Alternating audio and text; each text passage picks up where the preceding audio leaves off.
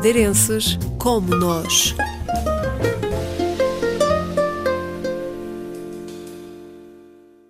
Vocês têm que subir a montanha com todas as dificuldades e quando chegarem lá certificam-se que põem uma bandeira com o vosso nome. Não só subir a montanha, como batizei a montanha. Braulio Rocha tem 47 anos e aterrou há 10 em Montreal, no Canadá, com apenas 40 euros na algibeira.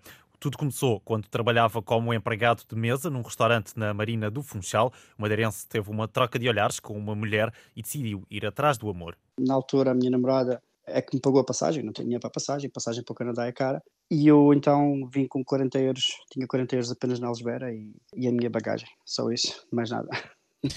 E depois o que é que seguia em termos profissionais? Comecei a trabalhar numa, numa sinagoga judia, eu, eu, eu vim para aqui sem estudos, portanto tive que começar por baixo, para casas de banho, passar a esfregona no chão e limpar os escritórios, limpar o pó dos escritórios e, e aspirar os tapetes. E depois, como part-time, comecei a trabalhar como empregado de mesa em, em, eventos. E depois aparece uma oportunidade que o leva a toda esta grande, grande feito na sua vida. Eu sempre gostei de fotografia. O meu pai, o meu pai que é taxista na Madeira, aproveito para mandar um grande abraço ao meu pai. Ele, eh, ele sempre gostou de fotografia. Ele no ultramar fazia fotografia para um, para um jornal. E eu trouxe uma máquina comigo, comprei na Madeira. O edifício que eu trabalhava era uma sinagoga judia e calhou que naquela manhã eu trabalhava, estava a trabalhar naquela porta onde estava a ver um, um breço, que é uma cerimónia de circuncisão judia para um bebê judeu. O fotógrafo, não me lembro se foi um, teve um acidente, um acidente de carro ou furou um pneu, não, não podia estar presente. E ela, a avó estava extremamente aflita que ninguém ia tirar fotografias. E então eu, eu disse, olha, eu ouvi a vossa conversa, eu tenho uma máquina no carro, uma máquina velhinha, eu faço as fotos para vocês, não cobro nada porque eu não sou profissional, mas ao menos vocês têm fotos para, para recordar. E eu estava com a minha roupa de, de contínuo, é? com 500 chaves na, na, cintura, e a esfregona na mão, e os panos, e isso tudo, não é? E ela olhou para mim e aceitou, pronto. Fiz as fotos, uh, entreguei as fotos, uma semana depois ela veio lá à sinagoga e deixou um envelope com 200 dólares, com um bilhete a dizer que, que, as fotos estavam bonitas e que se calhar era algo que eu devia tentar fazer. Para o Rocha não quis perder a oportunidade.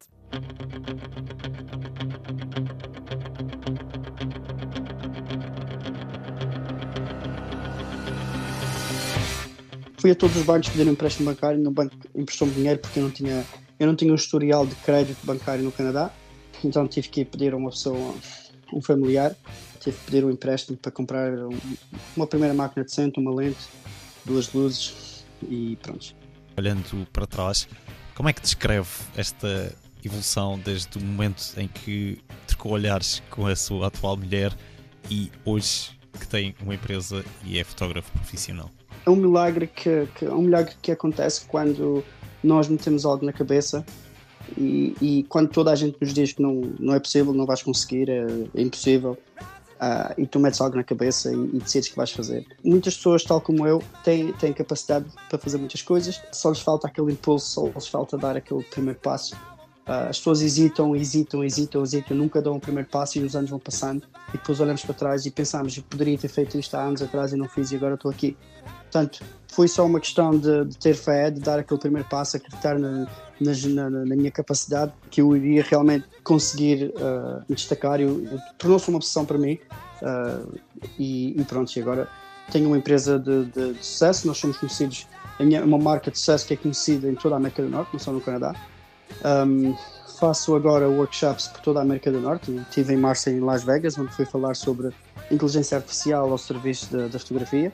Em relação à, à, cidade e à adaptação aí a Montreal, como é que correu? Como é que é viver aí? No início foi muito difícil porque nós na Madeira somos, somos uma cultura mais aberta, o tempo permite. Nós, nós estamos habituados a estar na rua, nós estamos habituados, nós falamos sobre futebol, sobre praias, sobre as montanhas, não é? Uh, nós vamos ao bar e saímos à rua com os copos para beber, como, como se faz na Zona Velha ou na Poncha, na Serra d'Água, não é? E no Canadá não se, faz, não se faz nada disso, ninguém fala de futebol, é tudo aqui no gelo. Uh, no inverno não se sai de casa, e eu cheguei aqui a meio do inverno. No inverno não se sai de casa, é impossível, quando estão temperaturas de 30 graus negativos. Houve uma coisa que eu fiz que, que ajudou-me a ambientar mais rápido, que foi entender o hockey. entender o hockey abriu as portas para me ambientar melhor, porque toda a gente aqui fala no hockey. Montreal é a equipa com mais títulos no, na NHL. Viver aí em Montreal, como é que é em termos de ah, qualidade ah, de vida? Aqui. Adoro. Como em qualquer lugar do mundo, depende também das possibilidades financeiras, não é? Montreal tem os mesmos problemas que, Lisboa, que a Madeira, isso. A maior parte da população trabalha todos os dias uh, e o ordenado, o ordenado mínimo no Canadá não dá para muitas coisas, tal como o ordenado mínimo na Madeira não dá para muitas coisas. Mas há mais oportunidades do que há em Portugal. Mudando um pouco de tema e olhando aqui às, às raízes, não é? E à Madeira, pergunto se mantém contacto com, com as pessoas de cá, se ah, acompanha claro. a realidade aqui da, da Madeira. Claro, claro, claro. O meu pai ainda vive na Madeira, o meu padrinho de casamento, uh, quem mandou um abraço, o Nelson, vive na Madeira.